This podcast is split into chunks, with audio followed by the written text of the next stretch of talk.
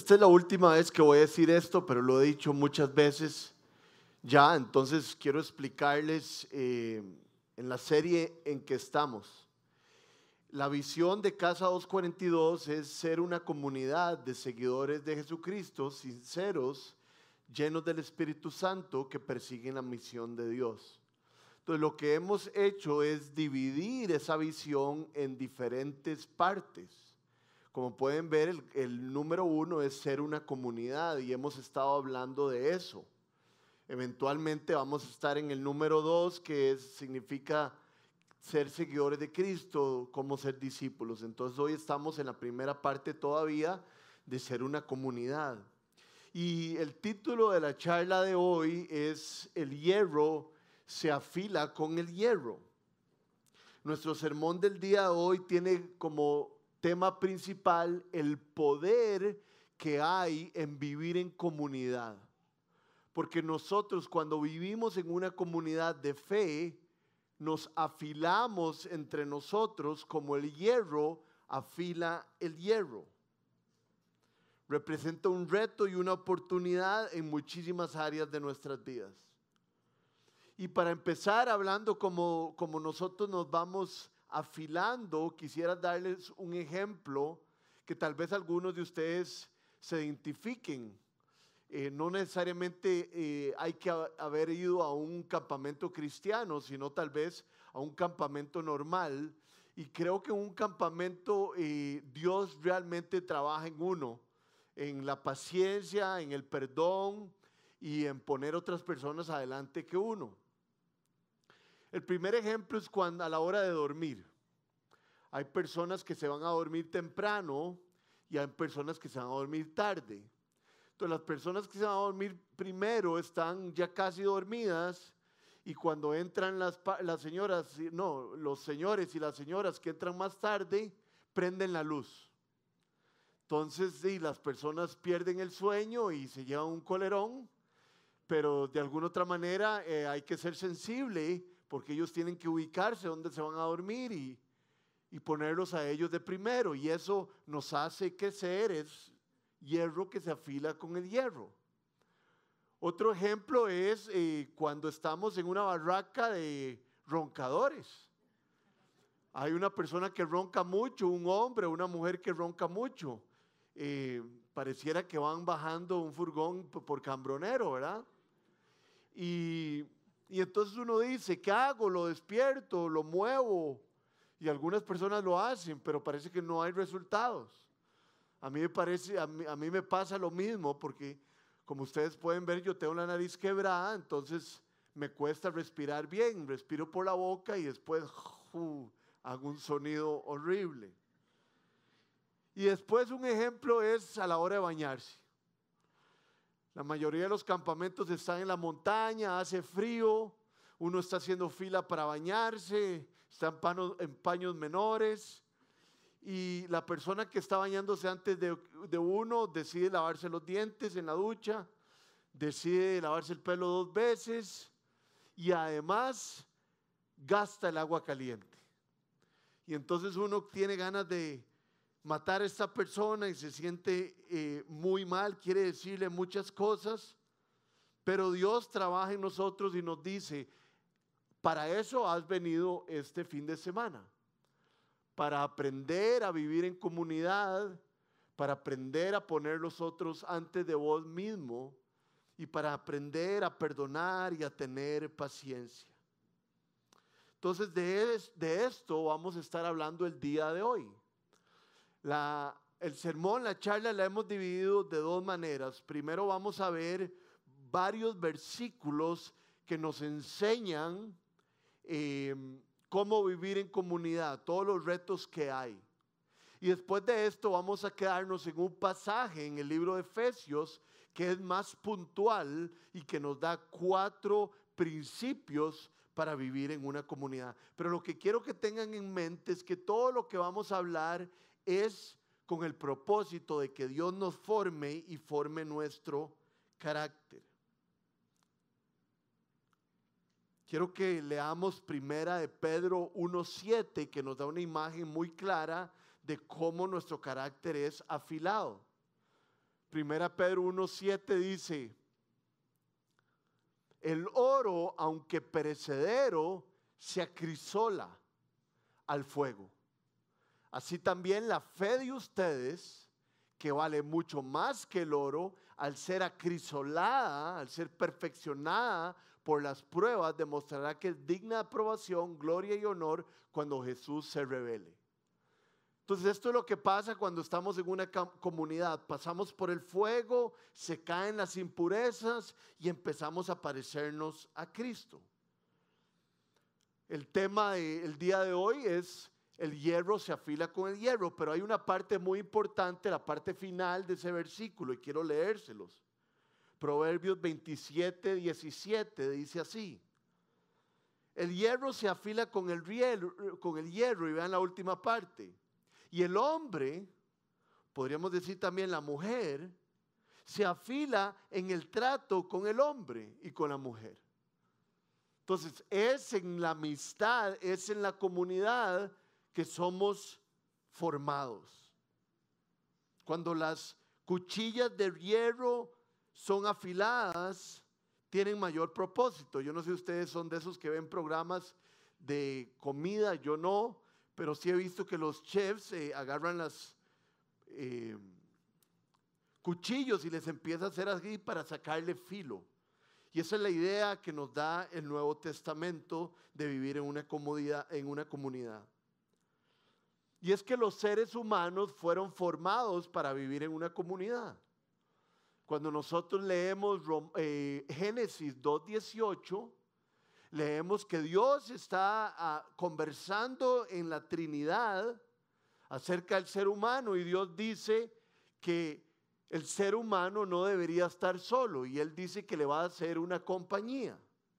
Literalmente dice, luego Dios el Señor dijo, no es bueno que el hombre esté solo. Voy a hacerle una ayuda adecuada. Entonces, vivir en una comunidad saludable es confiar unos en otros, ayudarnos unos a otros. Y vamos a ver diferentes versículos rápidamente que nos dan un panorama de lo que significa esto y cómo nos afilamos y cómo Dios eh, trabaja en nuestro carácter. Vean lo que dice Gálatas 6:10. Por lo tanto, siempre que tengamos la oportunidad, hagamos bien a todos y en especial a los de la familia de la fe. Gálatas 6:10 dice que nos llevemos las cargas de los unos y de los otros y todos sabemos cómo eso forma nuestro carácter. El Señor nos llama a perdonarnos. Colosenses 3:13 dice lo siguiente. De modo que se toleren, la palabra tolerar es una palabra muy poderosa. Tolérense unos a otros y perdónense si hay alguno que tiene una queja contra otro. Así como el Señor los perdonó, perdonen también ustedes. Hay que restablecernos mutuamente. Vean lo que dice Santiago 5, 19 al 20. Hermanos míos, si alguno de ustedes se extravía de la verdad y otro lo hace volver a ella, recuerden que quien hace volver a un pecador de su extravío lo salvará de la muerte y cubrirá muchísimos pecados. Aquí en este versículo podemos ver que el hierro se afila con el hierro cuando alguien confronta a otra persona. Y le dice, ¿qué es lo que estás haciendo? Te estás alejando de la fe. Y lo ayuda muchísimo. Ahora más tarde vamos a ver un poco este tema, que es importante que nos confrontemos y nos digamos la verdad unos a otros. Ahí somos muy tratados. Primera Tesalonicenses 5:11 dice que nos animemos unos a otros. Edifíquense unos a otros tal como lo vienen haciendo. Cuando nos animamos, somos retados y somos, nos emocionamos por seguir mejorando. Entonces hay que amonestarse y exhortarse y eso nos está preparando para ser más efectivos en nuestro testimonio hacia otros. El otro día fui a almorzar con mi hermana Y le estuve contando, estuvimos hablando de nuestros hijos, ella tiene dos, yo tengo una. Y, yo le contaba, em, yo le digo Tati, y le decía, Tati, eh, veas qué difícil, es que ella nunca es obediente a la primera. Hay que, eh, hay que decírselo cuatro veces para que ella sea obediente. Y me agarró mi hermana y me dijo, pero es que sabe lo que usted, lo que pasa es que Luciana le da cierta disciplina a ella y usted es un chineador y usted no lleva la misma disciplina que ella le da. Y entonces yo casi que me meto, ¿verdad?, debajo de la mesa, pero mi hermana me amonestó, mi hermana me dio retroalimentación y eso caló en mi corazón y me dieron ganas y entendí que debía mejorar en este sentido. Mi mamá continuamente después de un sermón me llama la atención porque a veces digo palabras muy coloquiales y eso me ayuda a mejorar. Hay unas que me gustaría seguir usándolas. Pero vean lo que dice Romanos 14, 19. Por lo tanto, esforcémonos. Y, y esto nos tiene que enseñar que no es algo fácil, que hay que ponerle ganas y ser intencional por promover todo lo que conduzca a la paz y a la mutua edificación. Cuando nosotros nos esforzamos en tener paz en nuestra comunidad, con nuestros hermanos, en nuestra familia, somos edificados. Cada creyente se vuelve más efectivo en su llamamiento.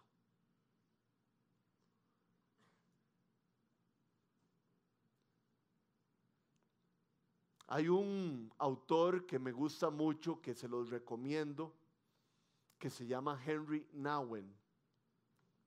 Henry Nowen es un señor muy, muy, muy famoso, aunque él no quiso ser famoso, que enseñaba eh, teología y enseñaba psicología en las mejores universidades del mundo. Estuvo en, en Notre Dame, estuvo en Princeton, estuvo en Cambridge y le iba muy bien, era un hombre que escribía muchos libros, muchos artículos y tenía un puesto muy bueno donde supongo que ganaba buen dinero.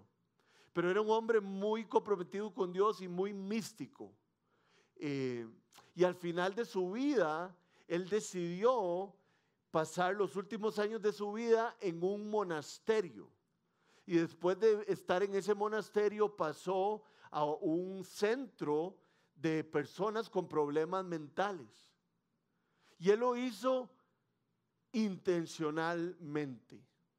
Porque él sabía que sirviendo a esas personas, él sabía que rozándose con personas tan comprometidas con Dios, él sería cambiado.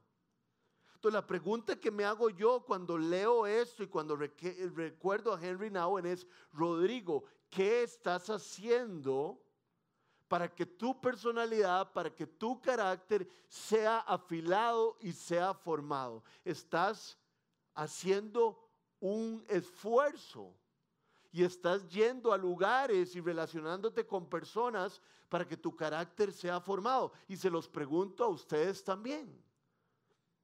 Tenemos esa costumbre o más bien le huimos a situaciones que son difíciles para nosotros y nos sacan de la incomodidad. Eso revela cuán comprometidos estamos a llegar a la estatura de Cristo. He escogido un pasaje en Efesios 4, del 22 al 28. Si tienen sus Biblias, pueden ir ahí. Si no tienen sus Biblias, lo ven arriba y les recomiendo comprarse una afuera. Y aquí en estos versículos de Efesios 4, 22 al 28, Vamos a tener una imagen más práctica de cómo los hombres y las mujeres pueden vivir en comunidad, afilándose el hierro con el hierro y formando nuestro carácter. Efesios 4, del 22 al 28. Con respecto a la vida que antes llevaban, se les enseñó que debían quitarse el ropaje de la vieja naturaleza, la cual está corrompida por los deseos engañosos, y ser renovados en la actitud de su mente y ponerse el ropaje de la nueva naturaleza creada a imagen de Dios, en verdadera justicia y santidad. Por lo tanto, dejando la mentira, hable cada uno a su prójimo con la verdad, porque todos somos miembros de un mismo cuerpo. Si se enojan, no pequen, no dejen que el sol se ponga estando aún enojados, ni den cabida al diablo. El que robaba, que no robe más, sino que trabaje honradamente con las manos para tener que compartir con los necesitados. Esa es la palabra de Dios. Entonces, leyendo el versículo 22, nos damos cuenta que Dios nos llama a quitarnos el ropaje de la vieja naturaleza. Es una manera de decir que, que nos desnudemos de todo aquello que cargábamos antes de venir a Cristo y nos deshagamos de nuestras ropas sucias.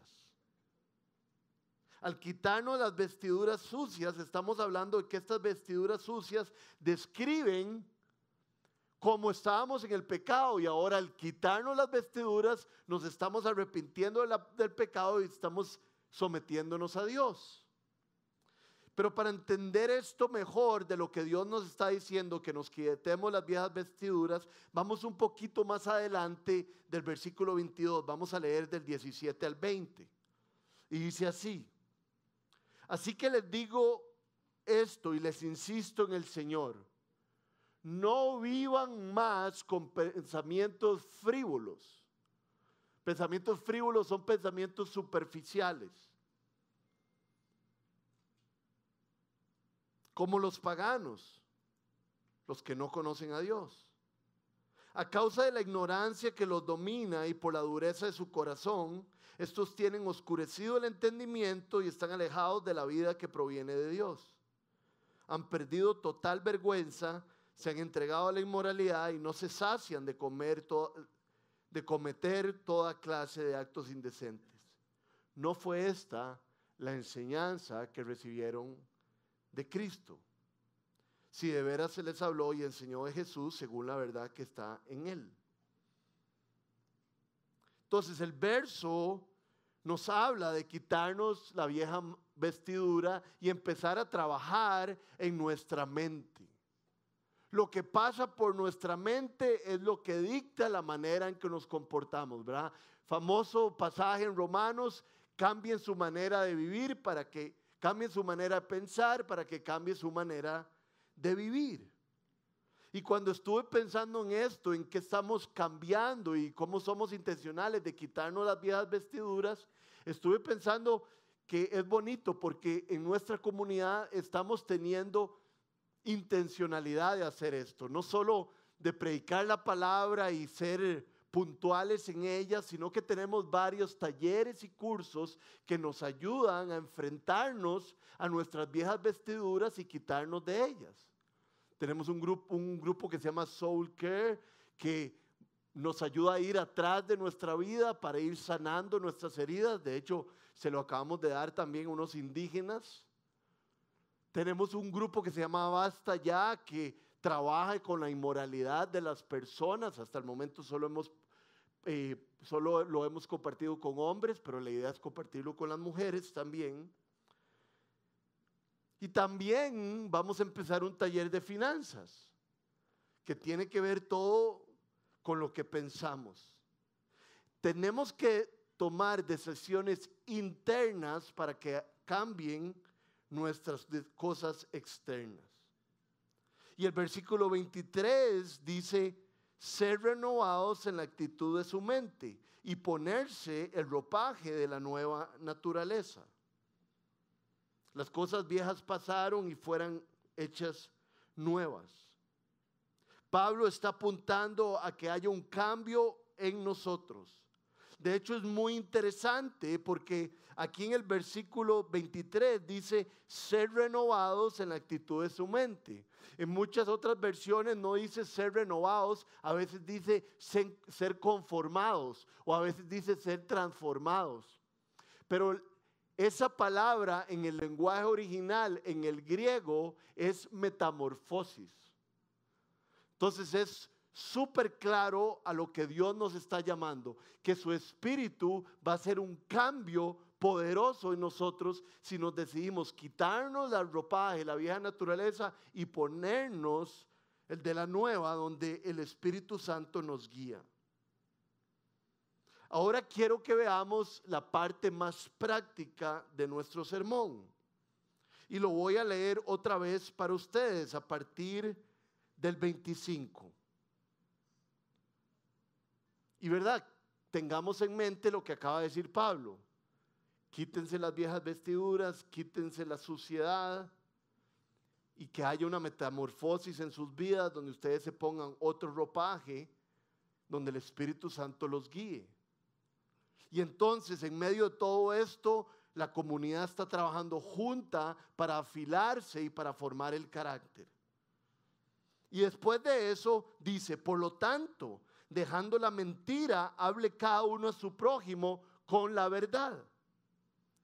Porque somos miembros de un mismo cuerpo. Si se enojan, no pequen. No dejen que el sol se ponga estando un enojado, ni den cabida al diablo. El que robaba, que no robe más, sino que trabaje honradamente con las manos para tener que compartir con los necesitados. El versículo 25 es con el cual vamos a empezar. Dice, por lo tanto, dejando la mentira, hable cada uno a su prójimo la verdad. Este no es lo mismo. Pareciera que es lo mismo no mentir que decir la verdad, pero ya pronto vamos a ver que sí son cosas parecidas, pero también son cosas diferentes. Primero, cuando nos dice que no mintamos, bueno, podemos leer Colosenses 3 del 9 al 10, que es bastante claro. Dice, dejen de mentirse unos a otros.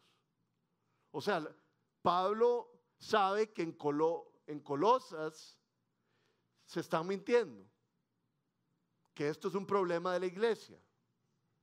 Ahora que se han quitado el ropaje de la vieja naturaleza con sus vicios y se han puesto de la nueva naturaleza que se va renovando en conocimiento e imagen de su creador. O sea, Pablo está diciendo, la mentira no cabe en la iglesia.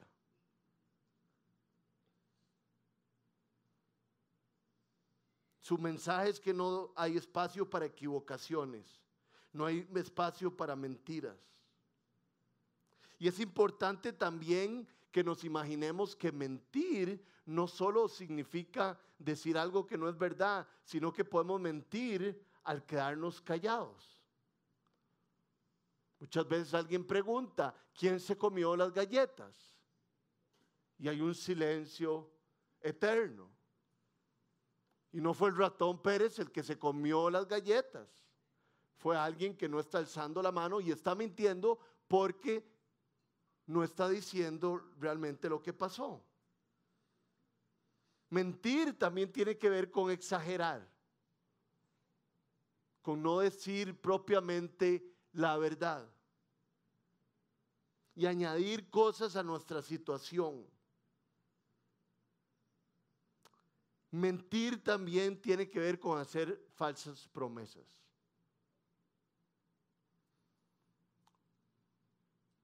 Perdón que diga tantos ejemplos personales, pero es que este, estos versículos me llegaron a mí al corazón y entonces se me vinieron muchas cosas en las que quiero que Dios trabaje en mí. Entonces mentir es decir algo que no es cierto, mentir es quedarse callado y no decir la verdad, mentir es exagerar y mentir es no cumplir con nuestras promesas. Les voy a dar un ejemplo que me pasa a mí continuamente con mi hija. Resulta que yo inventé dos personajes ficticios para contarle historias a mi hija. Una se llama Dorothy y otro se llama Peter. Y entonces yo, ella me pide una historia de Peter y de Dorothy y yo le cuento historias de Peter y de Dorothy. Pero últimamente me dice, papi, ¿y la parte vacilona? ya no está porque se me han acabado las metáforas y todos los parábolas. Pero si yo le digo a mi hija que mañana le voy a contar una historia de Peter y de Dorothy, antes de dormirse, ella me va a decir al día siguiente, papi, me vas a contar la historia. Y yo estoy cansado y a mí me dan ganas de decirle, mi amor, pero ¿quién te dijo eso? Creo que te equivocaste. Tal vez en otro día. Pero ella me dice, vos me dijiste que hoy. Y entonces yo me veo totalmente con convicción de Dios de que si le doy una promesa a mi hija, la tengo que cumplir. Y así debe ser en todas nuestras vidas. Si damos una promesa a alguien, hay que cumplirla. El lunes pasado estaba haciendo ejercicio, yo hago ejercicio aquí muy cerca y había quedado de verme con alguien en Distrito 4 para almorzar y iba más o menos tarde, 10, 12 minutos. Y le dejé un mensaje a, la persona con quien me iba a reunir y le dije, ya casi, casi llego. No, eh, no es verdad. Faltaban 10 o 15 minutos. Pero yo sé que ustedes no hacen eso tampoco. Eso es mentir. Faltar a la verdad. ¿Y qué tiene que ver con una comunidad? ¿Qué tiene que ver con afilarnos unos a otros? De ahí que si no mentimos, si no exageramos, si siempre decimos la verdad y cumplimos nuestras promesas, vamos a confiar unos en otros y nuestra comunidad va a estar más sólida. Pero debemos dejar que el Espíritu Santo haga esa obra en nosotros. El versículo 25 decía, dejando la mentira, y después decía, hable cada uno con su prójimo la verdad. Son dos cosas un poco diferentes. Un ejemplo de hablar la verdad es cuando nos quedamos con algo adentro, con una frustración, con una molestia, con una tristeza con alguien. Y no la compartimos y dejamos que se quede ahí. sabemos que un poquito de levadura fermenta la masa.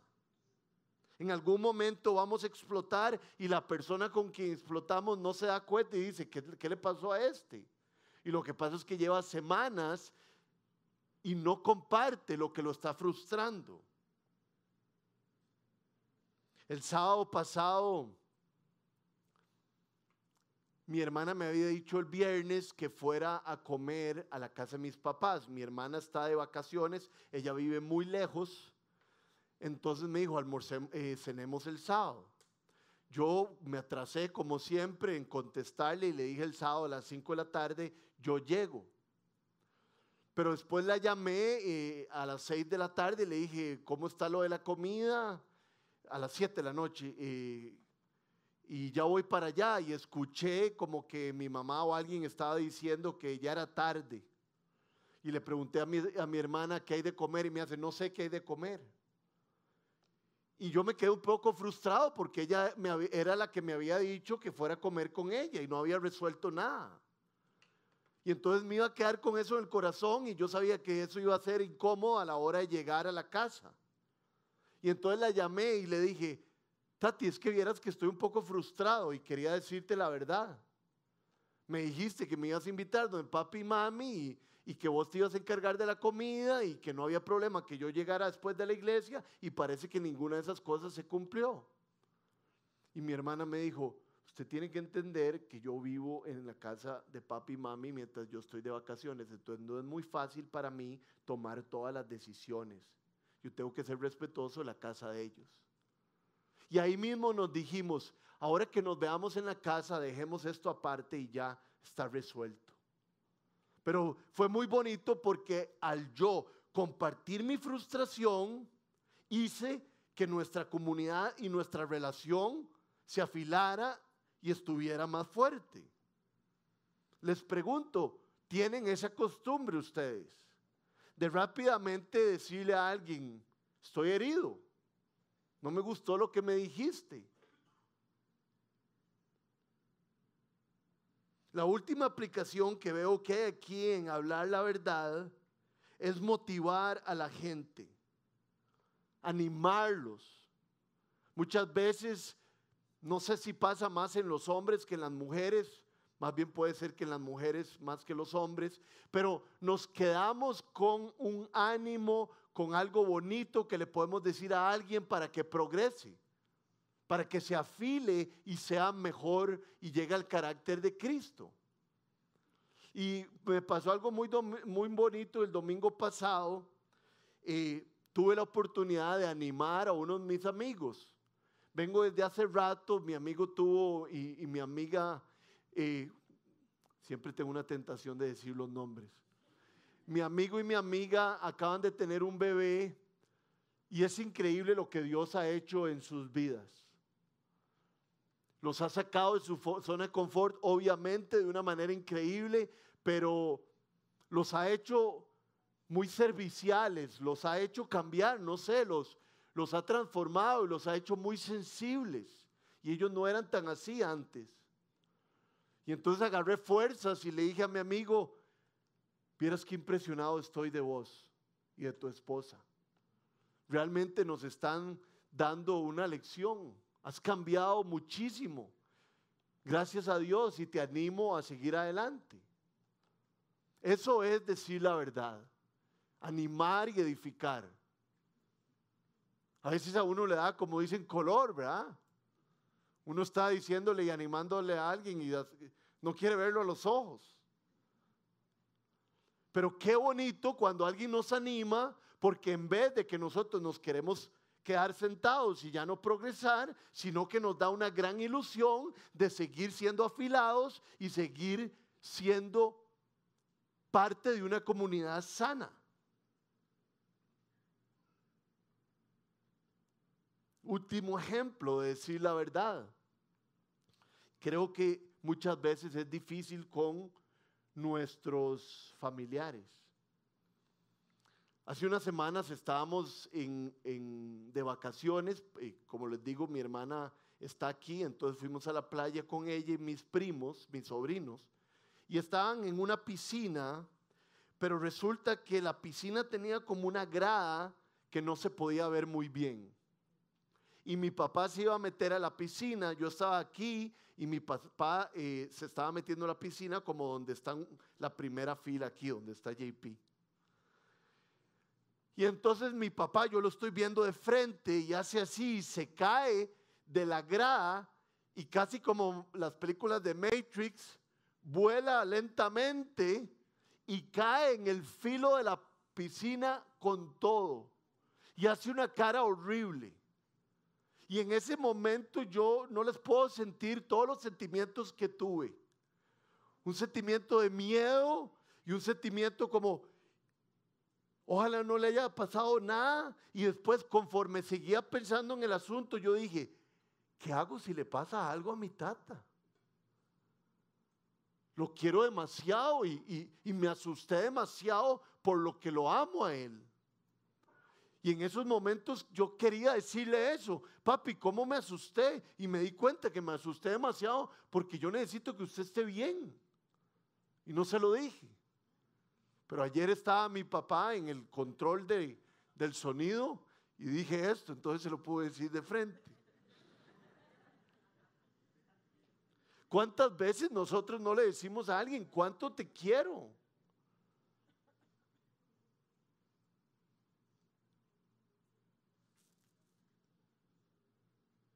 Y vean lo que dice el verso 26, o sea, no mientan, primer componente de una buena comunidad para afilarse, hierro con hierro, segundo componente decir la verdad, y versículo 26 dice, si se enojan, no pequen, no dejen que el sol se ponga aún estando enojados.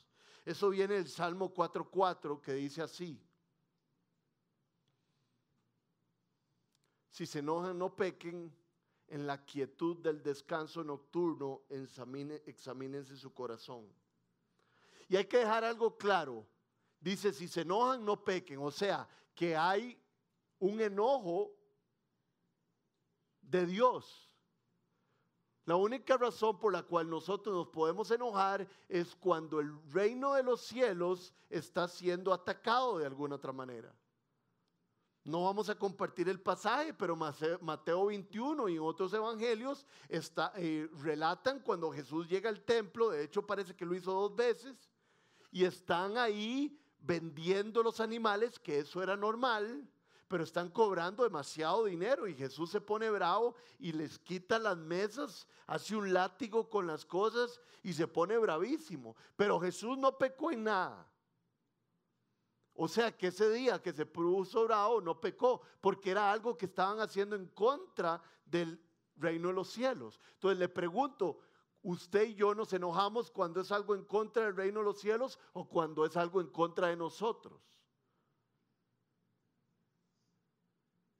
Cuando sentimos un enojo egoísta. Tenemos que tener mucha sabiduría con nuestra incomodidad. Y cuando no se hace nuestra voluntad, a veces nos ponemos bravos porque no vamos al restaurante que nos gusta.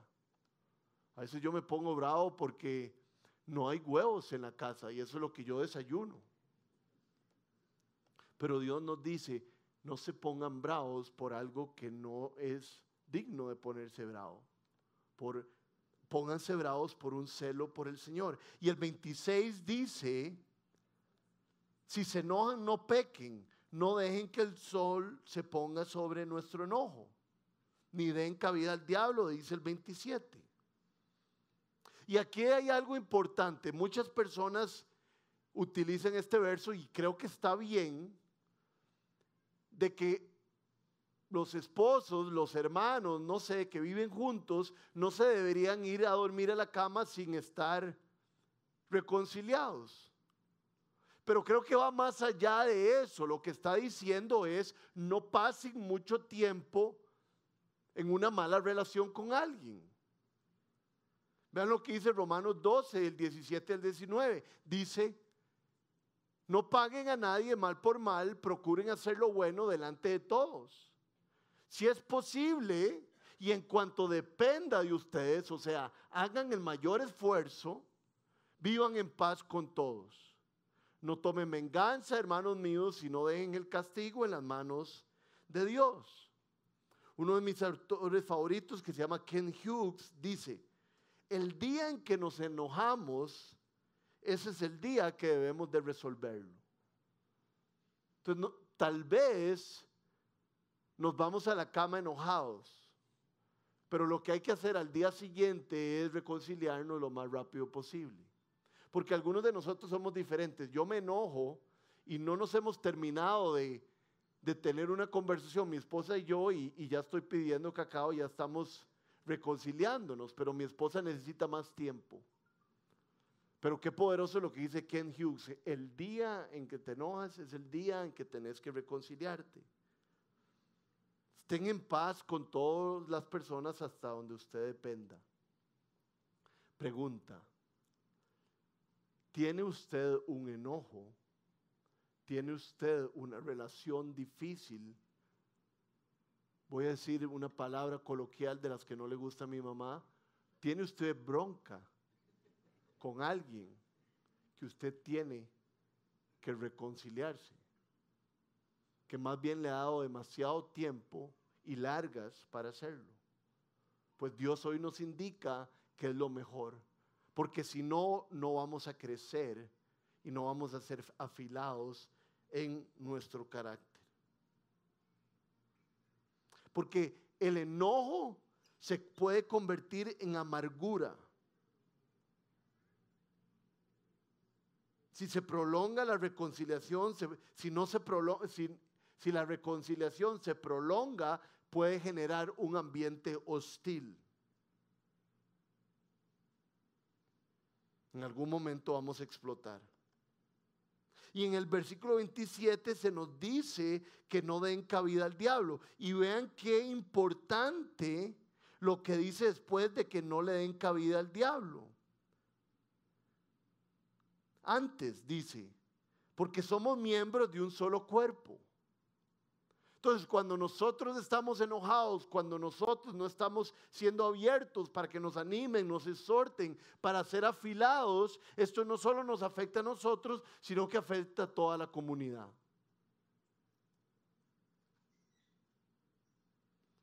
Hay un evangelista, hubo un evangelista que se llamaba D.L. Moody, era un gringo.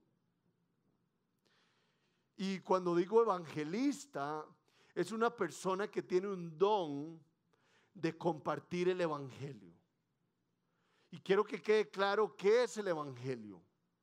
El Evangelio son las buenas noticias de que Jesús vino a la tierra a reconciliarnos con Dios. Todos nosotros eh, nacemos apartados de Dios porque Dios es santo y nosotros somos pecadores, nosotros heredamos el pecado de Adán. Por un hombre entró el pecado al mundo, pero por otro hombre puede salir el pecado del mundo, que es Cristo Jesús. Entonces Cristo vive una vida perfecta para no tener pecado, para ser un cordero sin mancha y para poder Él sufrir el castigo que todos nosotros merecíamos. Y entonces al nosotros poner nuestra fe en Cristo, heredamos la justicia que tiene Cristo. Y Dios nos ve como personas santas. No ve nuestro pecado, sino que ve la sangre de Jesús que nos limpia. Yo les ruego a, las, las personas que están aquí, que no conocen el Evangelio, que hablen con Dios, que hablen conmigo o alguien para que se los expliquen bien. Porque solo hay un camino hacia Dios y es Jesucristo. Y hay que entenderlo bien. Pues resulta que ese día el andaba por todos los Estados Unidos compartiendo el Evangelio. Y llegó un pueblo y en aquellos momentos, eh, cuando alguien iba a predicar a un pueblo, era durante varios días. Entonces la gente del pueblo venía durante varias noches a recibir la enseñanza. Y el Muri llegó a una iglesia y compartió el evangelio, ¿verdad? Como él era un evangelista, dice que no se movió ni una mosca. Le pareció raro y al segundo de la noche vino y predicó el Evangelio con todo su corazón y nadie reaccionó. Y al tercer día vino D.L. Moody y predicó con todo lo que tenía y nadie reaccionó. Y ese día, al final del servicio. Moody, Dios le puso algo en el corazón y le dijo a todas las personas que estaban ahí, les dijo, Creo que aquí hay alguien que tiene un pleito muy fuerte con otra persona desde hace tiempo. Y Dios quiere que se reconcilien. Y se levanta el director del comité de la iglesia y se, va del lugar.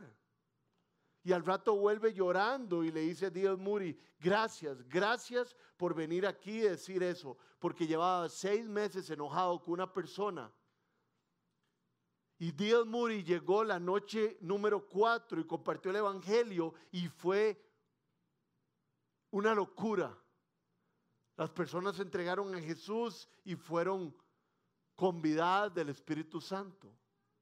Muchas veces el enojo, muchas veces el pecado, muchas veces la falta de reconciliación afecta muchísimo lo que Dios puede hacer en una comunidad porque los corazones están cerrados.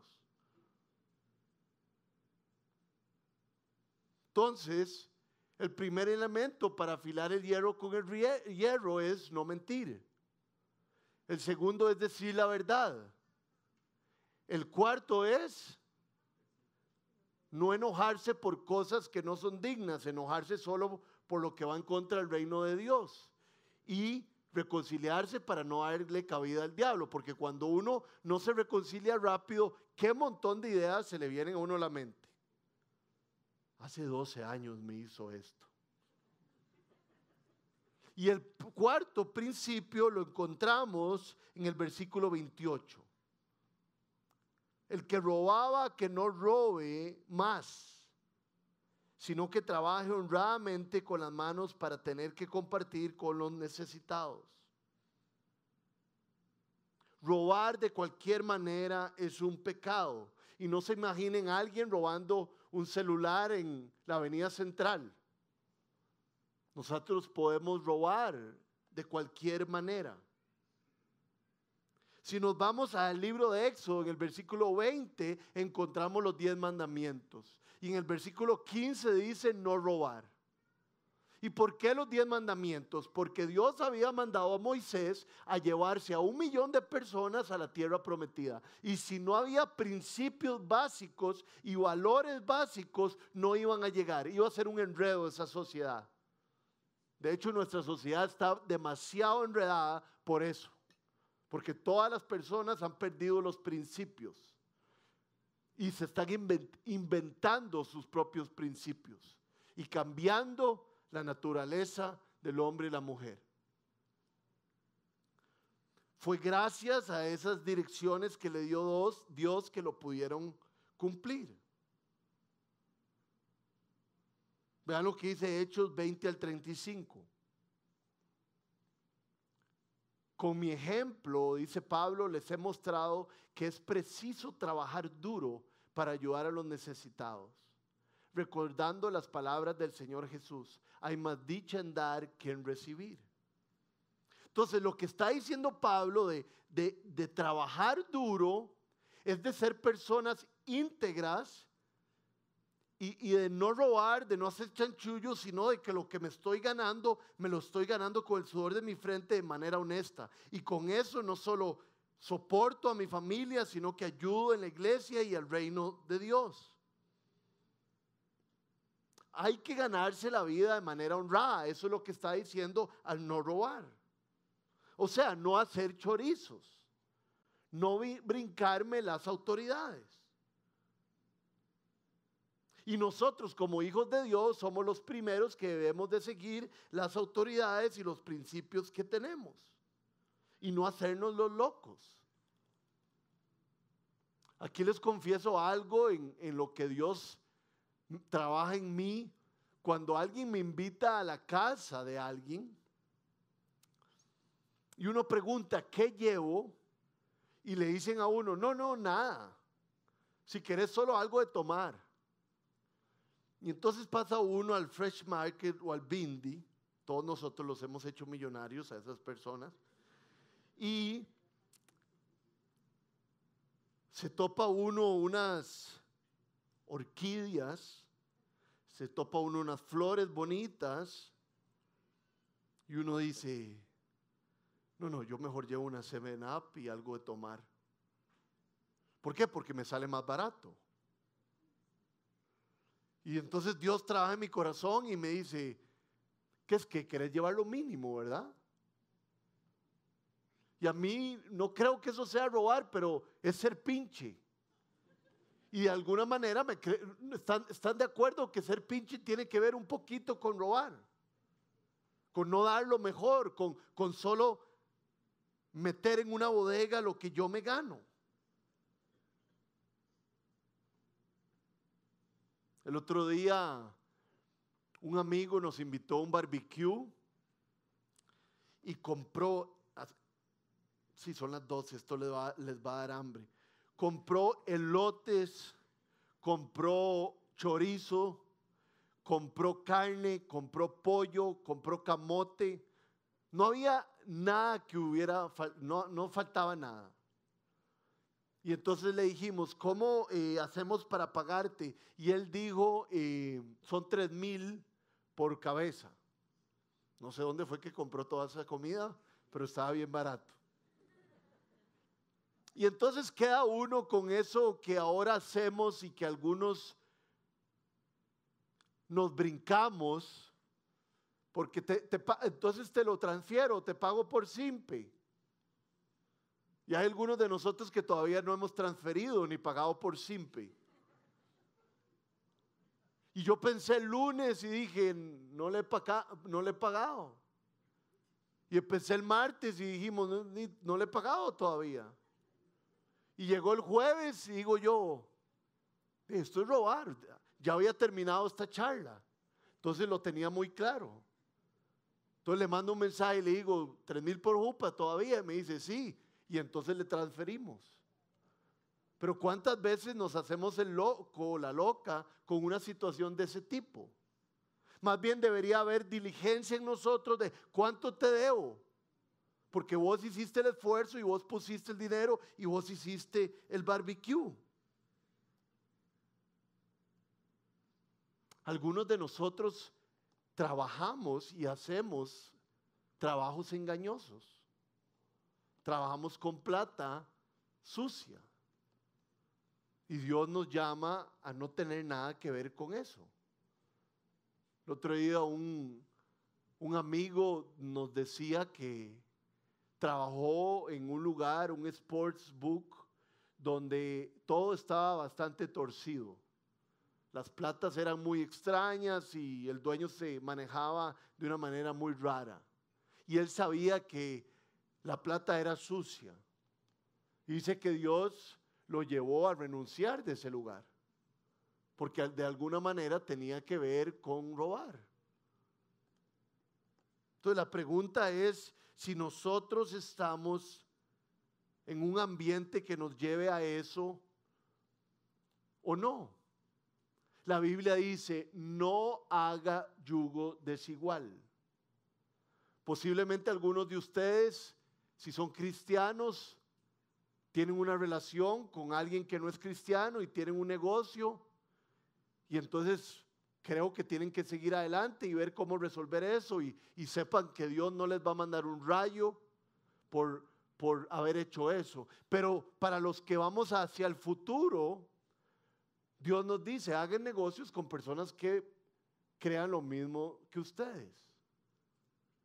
Y eso tiene que ver con ser honestos, trabajar con nuestras manos, no robar y tener algo para compartir con otros. El otro día me quedé pensando si hice bien o si hice mal eh, hay un amigo de la familia que lleva los carros a Riteve y le pedí que llevara mi carro a Riteve y estuvimos buscando en la guantera el derecho de circulación y qué es lo otro que hay que llevar. El, el, el derecho de la propiedad. Y resulta que yo no tenía ninguno. Y me hace José, yo me voy a ir y me meto ahí. Voy a ver cómo hago yo me quedé pensando como, ¿será bueno esto? ¿Será un medio chorizo? Y le hago yo, bueno, José, vaya. Y resulta que José volvió con Riteve. Pero son esas cosas donde el Espíritu Santo trae convicción, como te vas a saltar algo que no deberías saltarte. Y entonces no mentir, decir la verdad, confrontarnos, dar retroalimentación, no enojarnos por lo que no tenemos que enojarnos, no dar cabida al diablo y trabajar con nuestras manos para no robar y tener con qué compartir con los demás, nos afila, nos purifica y nos hace una comunidad cercana y fuerte. Entonces quiero terminar el día de hoy con un reto para cada uno de nosotros. Los que están cansados, que, los que están cansados y casados, que lo hagan con su esposa o con su esposo. Y los que no están casados o, casados, lo hagan con su novia, su novio, o con algún familiar. Los recién casados no lo hagan. Y les, este es el reto tome cada uno de los elementos que hemos estudiado hoy. No mentir, decir la verdad, no enojarse y trabajar con las manos y no robar. Y decirle a la otra persona, quisiera que me evaluaras en cada uno de estos temas y que sinceramente me digas cómo lo ves en mi vida. Tenga por seguro que el Espíritu Santo estará ahí en su conversación. Y que por medio de la confesión de sus pecados, después de que la persona le haya dado retroalimentación, usted habrá sido afilado.